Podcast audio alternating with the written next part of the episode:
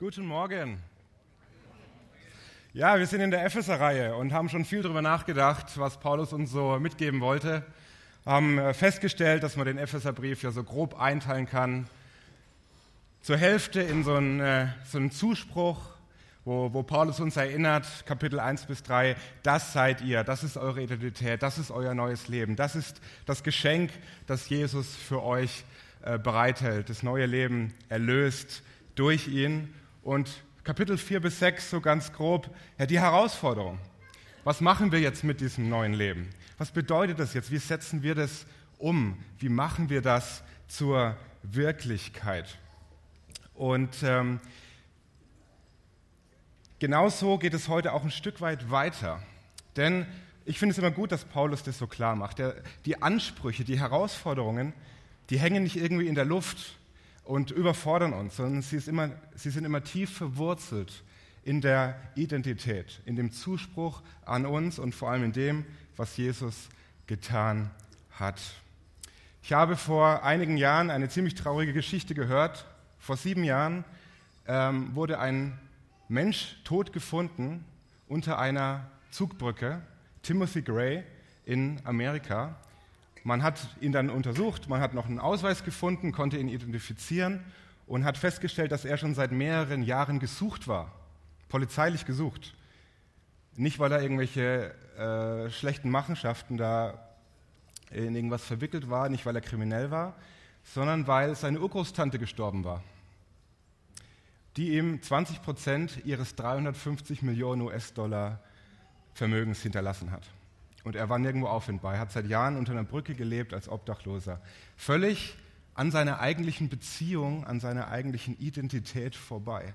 Was hat er auf ihn gewartet für ein Leben? Aber er hat es einfach nicht gewusst. Er hat an seinem eigentlichen Leben, an seiner eigentlichen Identität vorbei gelebt. Und das ist der Wunsch von Paulus, dass das uns nicht passiert. Deswegen verwendet er so viel Energie darauf, immer wieder uns zu erinnern an das, was Jesus getan hat, welches Erbe da eigentlich auf uns wartet, dass wir nicht an diesem Ziel vorbei leben. Darum geht es auch in Epheser und auch heute wieder, Epheser 5, mit dem besonderen Fokus auf Beziehungen. Wie leben wir eigentlich Beziehungen? Was bedeuten gewisse Beziehungen für uns eigentlich? Und ich habe gerade schon in dem Interview mit Campus gemerkt und was Basti gesagt hat, heute ist irgendwie so der Geschwistertag äh, bei Doxadeo, denn ich äh, wurde bei dem Nachdenken über die Predigt heute auch sehr an eine ganz, ganz wichtige Beziehung in meinem Leben erinnert. An die Beziehung zu meiner kleinen Schwester. Wir sind beide die ältesten von vier Geschwistern, haben ein besonderes Verhältnis. Das Problem bei einem guten Verhältnis ist das, was ich liebt, das neckt sich.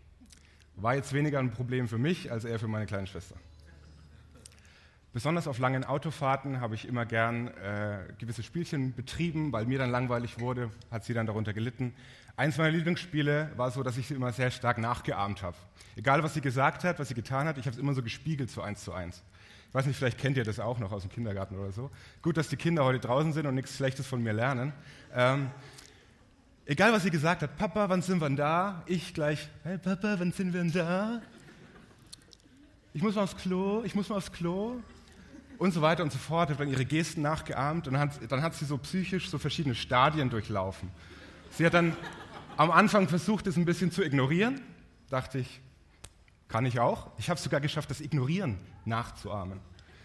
Dann hat sie versucht, einfach mit mit ähm, bisschen Ärger zu reagieren. Dann hat sie versucht, die Eltern mit einzubeziehen, hat alles nichts gebracht. Ähm, und dann, sie ist ziemlich schlau auch, hat sie versucht, mich mit, ihren eigenen, mit meinen eigenen Waffen zu schlagen. Hat dann irgendwann gedacht, hat dann so Sachen gesagt wie, Christian ist doof. Ich weiß nicht, wie oft ich es nachgeflabbert habe, genau so. ähm, und damit ihre Pläne quasi erfüllt habe. Irgendwann habe ich aber trotzdem gemerkt und habe das reflektiert äh, und habe das dann trotzdem dann inkonsistent dann eben durchbrochen und habe dann nicht mehr ganz alles nachgesagt, was sie gesagt hat. Also ich habe das irgendwann reflektiert. Und was ich da in diesem kleinen Spielchen mit meiner Schwester so auf eine scherzhafte Weise irgendwie gemacht habe, das ist eigentlich was, was zutiefst uns als Menschen ausmacht, wo schon eigentlich Entwicklung als Kind losgeht. Wir ahmen nach, wir machen nach. Wir sehen das bei älteren Geschwistern, bei Familie, bei Eltern. Wenn die lachen, lachen wir. Wenn die wenn die Worte formen, versuchen Kinder diese Worte nachzuformen. Wir lernen, wir entwickeln uns durch Nachahmen. Wir schauen, äh, was andere tun, versuchen das genauso hinzukriegen, das genauso zu machen. So funktioniert Erwachsenwerden. So funktioniert unser Reifen als Menschen. Und es hört nicht unbedingt auf, wenn wir erwachsen werden, wenn wir erwachsen sind, ähm, sondern wir grenzen uns auch ab von anderen Leuten und wir rechnen uns irgendwo dazu. Wir überlegen, was sind gute Dinge, die ich für mein Leben auch haben möchte, was ich tun möchte, was sind Dinge, die ich nicht übernehmen möchte. Das ist in der Identitätsbildung für uns immer so ein Abgrenzen und Dazugehören, dieses Nachahmen oder eben nicht nachahmen. Die Frage ist nur, wie bei dem Spiel mit meiner Schwester, reflektieren wir das, was wir nachahmen oder nicht? Und das ist ein ganz wichtiger Punkt auch beim Erwachsenwerden. Reflektiere ich, dass ich nachahme? Reflektiere ich, dass ich auch von anderen geprägt bin oder nicht? Und genau darum, genau darum geht es Paulus im fünften Kapitel des Epheserbriefs. Der geht nämlich so los, werdet nun Gottes Nachahmer als geliebte Kinder in einer Übersetzung. Werdet nun Gottes Nachahmer als geliebte Kinder. In der NDGÜ heißt es folgendermaßen, nehmt euch daher Gott selbst zum Vorbild. Ihr seid doch seine geliebten Kinder. Konkret heißt das, alles, was ihr tut, soll von der Liebe bestimmt sein. Denn auch Christus hat uns seine Liebe erwiesen und hat sein Leben für uns hingegeben wie eine Opfergabe, deren Duft vom Altar zu Gott aufsteigt und an der er Freude hat. Dieser erste Satz, Eröffnungssatz vom äh, Epheserbrief Kapitel 5, ist wirklich, wirklich so dogmatisch und ähm, zielsetzend für das ganze Kapitel. Das ist so die Überschrift. Werdet Gottes Nachahmer. Und da möchte ich äh, unter drei Hauptpunkten kurz drüber nachdenken, was das eigentlich heißt und was Paulus da so rauszieht in diesem Kontext. Zum ersten Mal sagt er uns ganz klar, es geht darum, Jesus nachzuahmen und nichts anderes. Zweitens, es geht darum, Jesus nachzuahmen, aber nicht, indem wir irgendwie allein mit der riesen Herausforderung in der Luft hängen, sondern es geht darum, ihn nachzuahmen mit seiner Hilfe. Und drittens, Jesus nachahmen in meinen engsten Beziehungen. Darum geht es in Epheser Kapitel 5. Also erstens, Paulus geht es darum, dass wir nicht irgendwen und irgendwas nachahmen, sondern Jesus. Und deswegen verwendet, verwendet er auch im fünften Kapitel sehr viel Zeit damit, uns auf die negativen Dinge aufmerksam zu machen, die uns begegnen in der Welt und die vielleicht auch wir im eigenen Leben ähm, gelebt haben, bevor wir zu Jesus gekommen sind oder die wir jetzt auch selbst noch in unserem Leben als Herausforderungen wahrnehmen. Das sagt er nämlich zum Beispiel Folgendes. Über eins müsst ihr euch im Klaren sein. Keiner, der ein unmoralisches Leben führt, sich schamlos verhält oder von Habgier getrieben ist. Wer habgierig ist, ist ein Götzenanbeter, hat ein Erbe im Reich von Christus und von Gott zu erwarten. Genauso wie bei dem Bild mit dem Obdachlosen am Anfang, Timothy Gray der sich dieses Erbes nicht bewusst wurde, möchte Paulus, dass, wir, dass, dass uns das nicht passiert. Er sagt, es wartet ein Erbe auf uns im Reich Gottes. Aber verwirklicht das doch. Passt auf, dass ihr nicht falsche Dinge nachahmt, sondern euer Ziel ist, bei Gott anzukommen. Deswegen ahmt Gott nach, ahmt Jesus nach. Das ist das Ziel. Und deswegen hat er oft auch diese, diesen starken Anspruch, den wir so oft lesen, auch im Neuen Testament. Und den wir aber als Christen oder als Menschen, die sich vielleicht gerade mit Jesus beschäftigen und noch nicht so richtig wissen, wo stehe ich eigentlich, oft auch so ein bisschen negativ wahrnehmen. Wow, was ist das für eine Messlatte? Was soll ich alles tun? Und was muss ich alles lassen?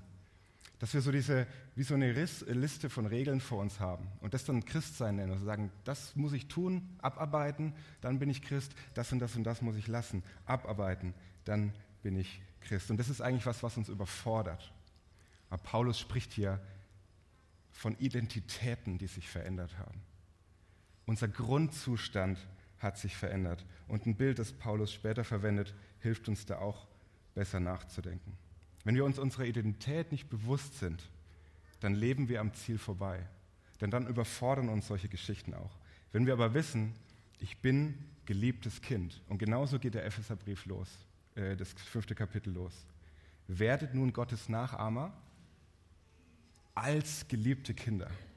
Selbst in diesem kleinen Satz hat er schon diesen ganzen Zweiklang, den er immer entfaltet im Epheserbrief, schon konkretisiert und wirklich auf den Punkt gebracht. Werdet Gottes Nachahmer. Strebt danach, wirklich Jesus ähnlicher zu werden. Das ist eure Priorität, das soll euer Fokus sein. Aber tut es in der Gewissheit, dass ihr bereits geliebte Kinder seid. Jesus nachahmen und nichts anderes. Lasst es los. An einer anderen Stelle redet Paulus ja von diesem Wettlauf, den wir laufen. Äh, wie so ein Marathonlauf, wie so ein Stadion, eine Stadiumsrunde, die wir tun. Da muss man Dinge weglassen, Ballast abwerfen. Und Paulus hilft uns auch, diesen Ballast zu verstehen und zählt hier Dinge auf, auch im fünften Kapitel und anderswo, dass wir das überhaupt realisieren, was so ein Ballast ist, der uns daran hindert, in unsere eigentliche Identität hineinzuleben. Der zweite Punkt ist Jesus nachahmen mit seiner Hilfe. Vers 18 sagt er ganz klar, wie das funktionieren kann. Er wird konkret, wie er es am Anfang schon versprochen hat, und sagt ganz klar, werdet voll Geistes, werdet voll Geistes. Es ist nichts, was wir irgendwie selber tun. Ne? Ich kann mir ja auch Menschen als Vorbild nehmen. Das tun wir auch oft und es ist gut. Irgendwelche Sportler und was auch immer. Aber das kann uns höchstens irgendwie motivieren, dass wir sagen, ja, das versuche ich auch. Da habe ich ein Ziel vor Augen, okay. Aber trotzdem ist es doch meine Stärke. Trotzdem muss ich auf den, äh, ins Trainingslager gehen. Trotzdem muss ich mich aus dem Bett killen. Trotzdem muss ich tun und ich tun und ich tun. Und an dieser Stelle hinkt dieses Bild immer wieder weil es trotzdem menschliche Dinge äh, sind, die ich versuche. Es ist aus meiner menschlichen Kraft heraus. Und wenn ich das bei Jesus erlebe, dann ist es ein ganz toller Hinweis darauf, dass ich ein bisschen in die falsche Richtung laufe. Wenn ich das so ins Religiöse verkehre und auch da diese Gedanken habe. Weil Jesus sagt, dass du nicht alleine kämpfst. Das ist nichts, was du irgendwo aus dir produzieren musst, wo du irgendwie Kraft irgendwo in dir finden musst, für, wie bei irgendwelchen Selbsthilfeseminaren oder was auch immer, sondern er hat versprochen, dass er mit seinem Geist in uns wohnt, uns diese Kraft gibt, uns, in uns diese Motivation weckt, zu uns spricht. Ähm, ein Bild für den Heiligen Geist ist ja so der Paraklet. Es ist eigentlich so ein Bild für den, der so wie so ein Trainer am Spielfeldrand steht und uns echt zuruft motiviert, erinnert, nochmal die Taktikbesprechung in Erinnerung ruft und so weiter und so fort. Der, der ermahnt vom Seitenrand, der uns zuruft, der, der mit uns ist. Werdet voll Geistes. Und das ist gleichzeitig auch dieses Ziel dieser Identität. Die ist ähm, nämlich gleichzeitig auch Berufung. Und ein Satz, ein Vers, der für mich das so ganz toll ausdrückt, äh, steht im 2. Korinther, ist auch von Paulus. Entschuldigung, der fasst für mich diese Dynamik auf eine wunderbare Weise zusammen. Da heißt es nämlich, wir alle aber, indem wir mit unverhülltem Angesicht die Herrlichkeit des Herrn anschauen wie in einem Spiegel, werden verwandelt in dasselbe Bild von Herrlichkeit zu Herrlichkeit, nämlich vom Geist des Herrn. Was ich zu tun habe, ist, Jesus nachzuahmen, ihn vor Augen zu haben, den Herrn anschauen wie in so einem Spiegelbild mich auch zu spiegeln an ihm. Was passt da schon zusammen? Was passt da vielleicht noch nicht zusammen? Und dann gilt da dieses Versprechen, dass dann der Geist Veränderung schafft. Der Geist mich verändert. Und zu was? Zur selben Herrlichkeit. Was ist das für eine Perspektive? Was ist das für ein Ziel? Dass dieselbe Herrlichkeit, die Jesus hat, dass die auf uns wartet. Da will Jesus mit uns hin. Dafür sind wir gemacht. Das heißt, eigentlich ist die Pointe von diesem Vers und von allem, was Jesus mit uns vorhat, dass wir zurückfinden in die Ebenbildlichkeit Gottes, zu der wir eigentlich gedacht sind. Aber das geht, indem wir Jesus vor Augen haben, Jesus nachahmen und uns auf seine Hilfe verlassen. Paulus verwendet da in diesem fünften Kapitel auch das Bild so des im Licht leben.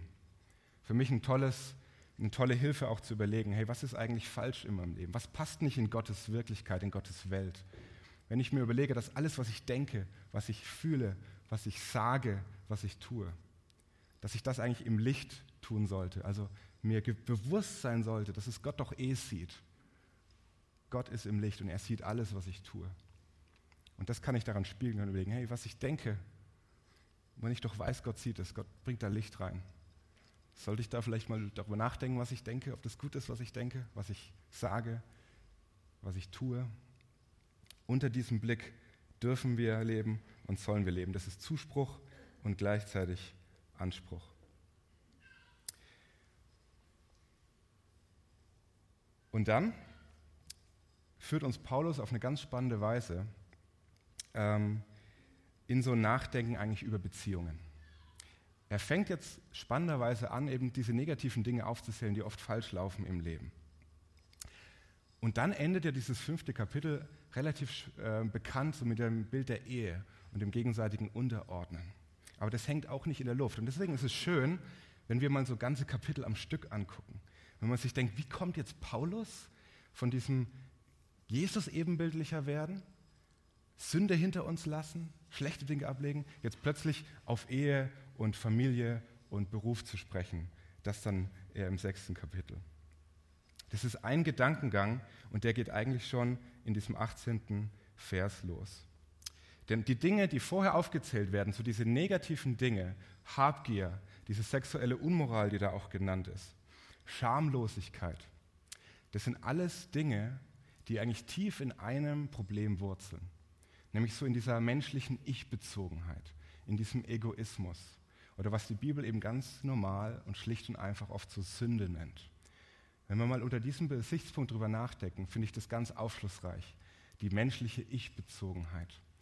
Luther hat es äh, ganz spannend äh, mal so beschrieben. Ähm, der hat äh, immer gesagt, der Mensch ohne Gott, der Mensch, der in einer gestörten Beziehung zu Gott lebt, der ist incurvatus in se. Wie ihr alle wunderschön Latein gelernt habt in der Schule, wer aufgepasst hat, weiß jetzt, was das heißt. Ich habe nicht aufgepasst, ich musste nachgucken. Ähm, ich finde es ein ganz tolles Bild. Das heißt so viel wie, dass der Mensch eigentlich in einer gestörten Beziehung zu Gott lebt und in sich selbst verkrümmt ist. Der ist eigentlich so in sich selbst verkrümmt und auf sich selbst verkrümmt. So ganz egoistisch auf sich selbst bezogen. In sich selbst verkrümmt. Gott aber möchte uns aufrichten und in die Weite führen. Ähm, und wenn wir aber so in uns selbst verkrümmt sind, dann haben wir Beziehungsprobleme. Zu Gott, zu den Mitmenschen, aber auch zu uns selbst, die menschliche Ich-Bezogenheit. Und da kommt genau das raus. Da kommen dann so Dinge wie, wie Unmoral und, und ähm, auch äh, Habgier raus, weil, weil es immer um mich geht dann irgendwo. Und das ist auf eigentlich so eine ganz ungesunde Sichtweise. Darauf sind wir nicht ausgelegt. Wir sind gemacht für Gott, für eine Beziehung, um in die Weite zu kommen, um äh, nicht in uns selbst gefangen zu sein, sondern dass wir für Gott leben, auf Gott konzentriert sind. Und um uns da rauszuführen, kommt jetzt Paulus mit ganz konkreten Schritten. Und das ist eben der, der 18. Vers, den ich, glaube ich, auch äh, genau aufgedruckt habe. Dankeschön.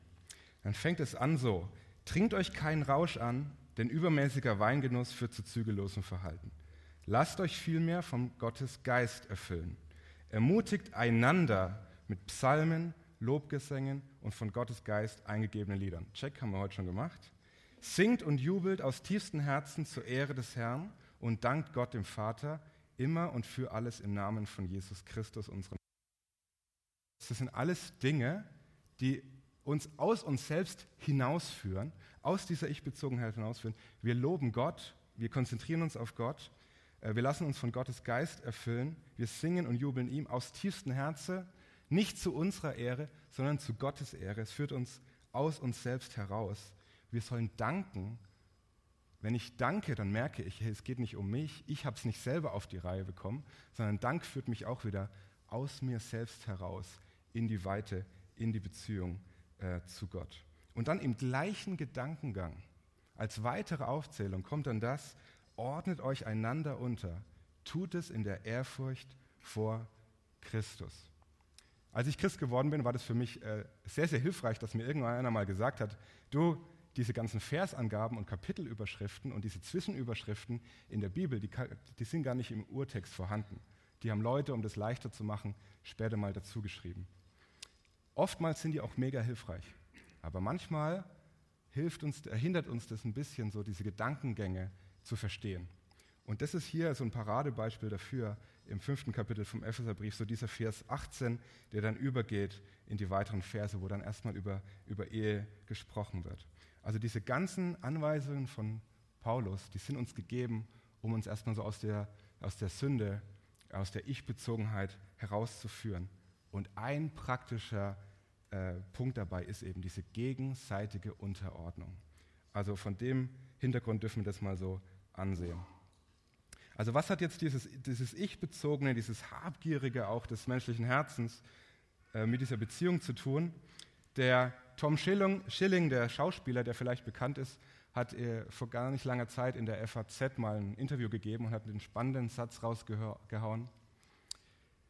Ich habe die Anerkennung, die ich durch die Schauspielerei bekommen habe, mit Liebe verwechselt. Das sind aber zwei völlig unterschiedliche Dinge. Und er spricht hier einen ganz spannenden Punkt an. Ich habe die Anerkennung, die ich durch die Schauspielerei bekommen habe, die, so, die Ich-Bezogenheit bestätigt ha, hat, mit Liebe verwechselt. Das sind immer zwei völlig unterschiedliche Dinge. Und ich glaube, dass Paulus uns hier genau darauf auch aufmerksam machen will, dass wir nicht diese Anerkennung, diese ich-bezogene Liebe wahrnehmen, ähm, sondern die Liebe Gottes. Und diese Unterscheidung macht die Bibel ja selbst auch. Im Deutschen haben wir die nicht so. Ich kann sagen, ich liebe meine Frau. Ich kann im gleichen Atemzug sagen, ich liebe ein gutes Schnitzel mit Pommes.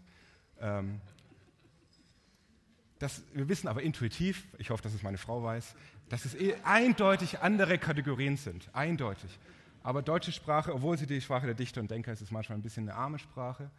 Ähm, Paulus hatte da andere Worte. Er hatte im Griechischen viel mehr Worte, die die Liebe beschreiben. Und da besonders äh, können wir gegenüberstellen Eros und Agape.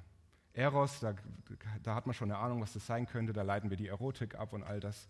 Das ist so die Liebe, die irgendwie, die irgendwie äh, nimmt, ja? die konsumiert, die sieht irgendwas, das das Gegenüber hervorgerufen hat, das Gegenüber ist irgendwie attraktiv, das hat irgendwas geleistet, das hat irgendwas, was mir was bringt und darum liebe ich. Das ist diese konsumierende Liebe die eigentlich auch ein Stück weit aussaugen kann. So. Ich habe was davon. Also die wird ausgelöst im Betrachter durch das Objekt, wenn das Objekt attraktiv genug ist. Und ich glaube, das ist so das, was Tom Schilling auch mit Anerkennung hier gespürt hat. Paulus spricht hier aber von der Gottesliebe, Agape. Und die ist nicht im Gegenüber verwurzelt, die kommt nicht aus, wird nicht von dem Gegenüber hervorgerufen, sondern die wurzelt ganz tief in Gott. Das ist die Gottesliebe, die aus Gott kommt. Gott liebt, weil er die Liebe ist. Er liebt uns, weil er uns wollte. Es kommt direkt aus Gott. Egal wie liebenswert ich im ersten Moment bin, egal wie viele Sünde ich habe, wie viele Fehler, wie viele Makel ich vielleicht habe. Es ändert nichts daran, dass Gott die Liebe ist und mich mit Liebe anschaut und mich in die neue Identität führen möchte. Und vor diesem Hintergrund spricht Paulus jetzt auch von der Ehe, von der gegenseitigen Unterordnung. Und im Vers 32 sagt er, das ist ein riesengroßes Geheimnis.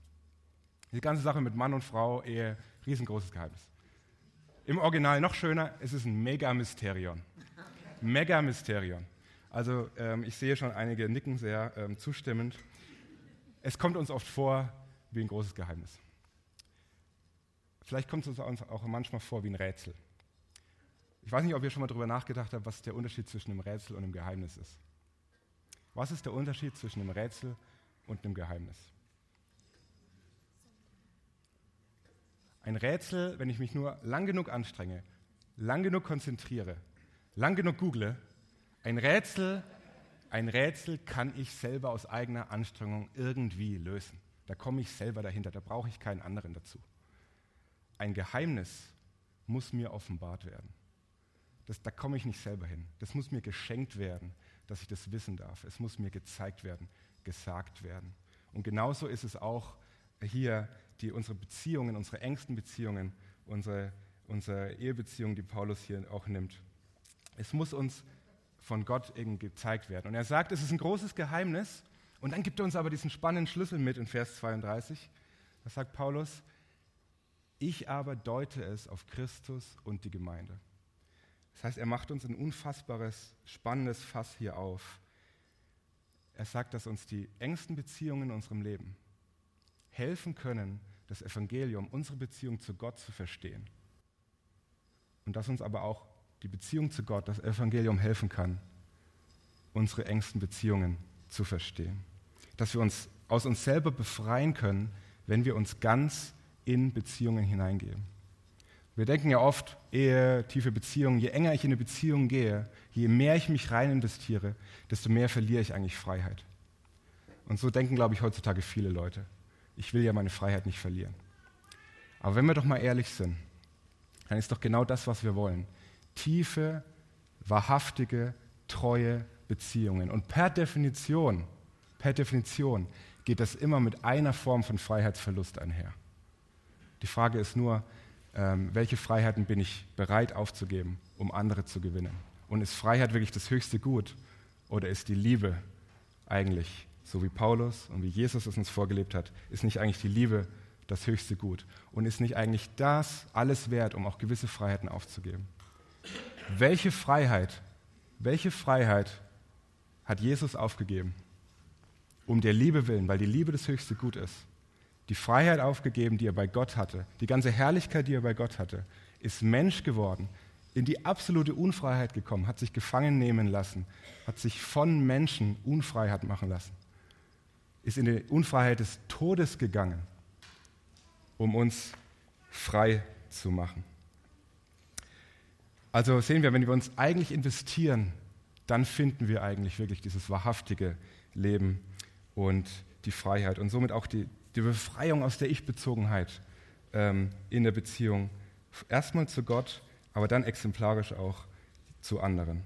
Jesus hat es einmal in Matthäus auch so ausgedrückt, er hat gesagt, wer sein Leben erhalten will, der wird es verlieren. Wer aber sein Leben verliert um meine will, meinetwillen, der wird es finden. Das ist genau diese Dynamik. Raus aus der Ich-Bezogenheit, mein Leben aufgeben, mein Leben verlieren um dann das Leben, das eigentliche Leben, meine eigene, eigentliche Identität zu finden. Und jetzt die Frage, ähm, wie meint Paulus das, wenn er sagt, ich deute das, das ganze Geheimnis von Ehe eigentlich auch auf Christus und die Gemeinde? Ich glaube, da könnt ihr selber viel drüber nachdenken. Ähm, das ist spannend, darüber nachzudenken. Ich möchte nur so ein paar Aspekte einmal anteasern, die mir so gekommen sind. Vielleicht könnt ihr diese Liste noch erweitern.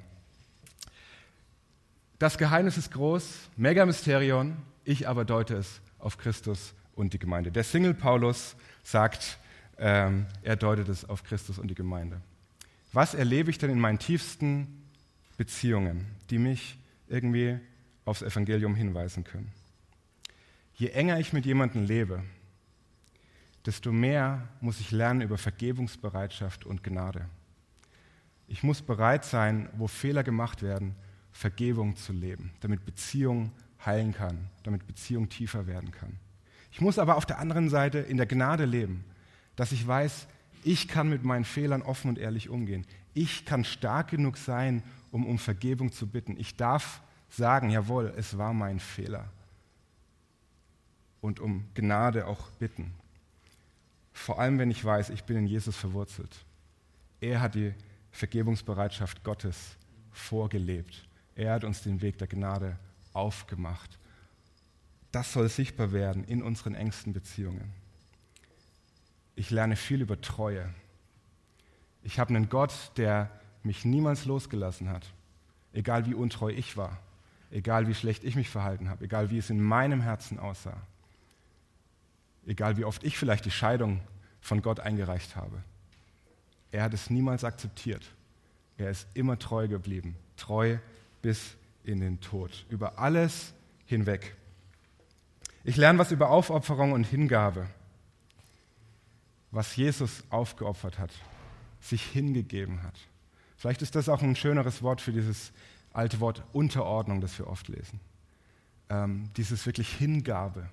Ich ordne mich unter, ich gebe mich hin, ich opfere mich aber auch ein Stück weit auf, dir zuliebe, dem anderen zuliebe. Und was hat es für eine Freiheit verursacht, dass Jesus das für uns getan hat. Und wie kann ich das für andere sichtbar machen, den unsichtbaren Gott, wenn ich so in meinen Beziehungen lebe. Es zeigt mir, dass ich das Beste aus dem anderen herausholen darf in meinen Beziehungen. Dass es nicht mehr um mich geht. Hey, was steckt da für eine Freiheit drin? Es geht nicht mehr um mich. Jesus hat alles aufgegeben, um aus uns das Beste rauszuholen, um uns in die Herrlichkeit zu führen, um uns ein neues Leben zu geben. Wie kann ich das Beste aus anderen herausholen? Und wir sehen bei Jesus allgemein zusammenfassend fast schon eine Liebe, die nicht gibt, eine Liebe, die gibt und nicht nimmt. Eine Liebe, die gibt und nicht nimmt. Ich habe einmal den schönen Satz in irgendeinem Buch gelesen, in diesem Kontext, liebe mich, wenn ich es am wenigsten verdiene, denn dann brauche ich es am meisten. Liebe mich, wenn ich es am wenigsten verdiene, denn dann brauche ich es am meisten. Das ist genau diese Dynamik. Liebe, die gibt, Agape, und nicht Liebe, die nimmt. Und was dürfen wir in unseren engsten Beziehungen noch tun? Was hat Jesus getan? Er hat immer und in allem auf Gott, den Vater, hingewiesen. Er hat immer und in allem für seine Mitmenschen, für die Menschen, mit denen er in Beziehung stand, auf Gott, den Vater, hingewiesen. Auch das ist eins dieser Teilgeheimnisse dieses Mega- Mysteriums, das so ein bisschen Anspruch für uns sein will. Also, abschließend ähm, lerne ich, glaube ich, aus diesem Ehebeispiel von Paulus ganz, ganz, ganz, ganz viel. Und auch darüber, über diesen, diesen Zweiklang, der bei Paulus immer wieder aufkommt, wo ich sehe, da ist ein Anspruch da und das passt oft noch nicht so zu meinem Leben. Wie passt die Identität, die ich doch eigentlich habe, geliebtes Gotteskind, oft zu dem, was ich in meinem Leben noch nicht so merke, weil ich doch merke, das sind Schwächen, das sind Dinge, da komme ich noch zu kurz, da komme ich noch nicht so ganz ran. Auch da hilft mir dieses Ehebeispiel. Denn genauso wie ich bei einer Ehe objektiv ganz klar sagen kann, ich bin verheiratet, da ist ein rechtlicher, objektiver Status, der sich verändert hat. Auf der einen Seite. Aber trotzdem merke ich erst in der Ehe, oh, das sind noch Schwächen da muss ich an mir arbeiten. Da muss ich das lernen und das lernen und darf ich gemeinsam lernen. Da passt es noch nicht. Ich bin da noch nicht am Ziel. Aber der rechtliche Status ist klar. Genauso wie bei Jesus. Wenn ich, wenn ich dazu Ja gesagt habe, wenn ich glaube, ja, sein Leben, sein Tod, seine Auferstehung, das war für mich, um mich neu zu machen, dann ändert sich mein rechtlicher, objektiver Status vor Gott. Ein für alle Mal, bis in Ewigkeit. Das ist in Jesus versiegelt. Aber trotzdem merke ich noch auf dem Weg dahin, ja, das sind Dinge. Da darf ich mir von Gott was sagen lassen. Da muss noch Veränderung geschehen.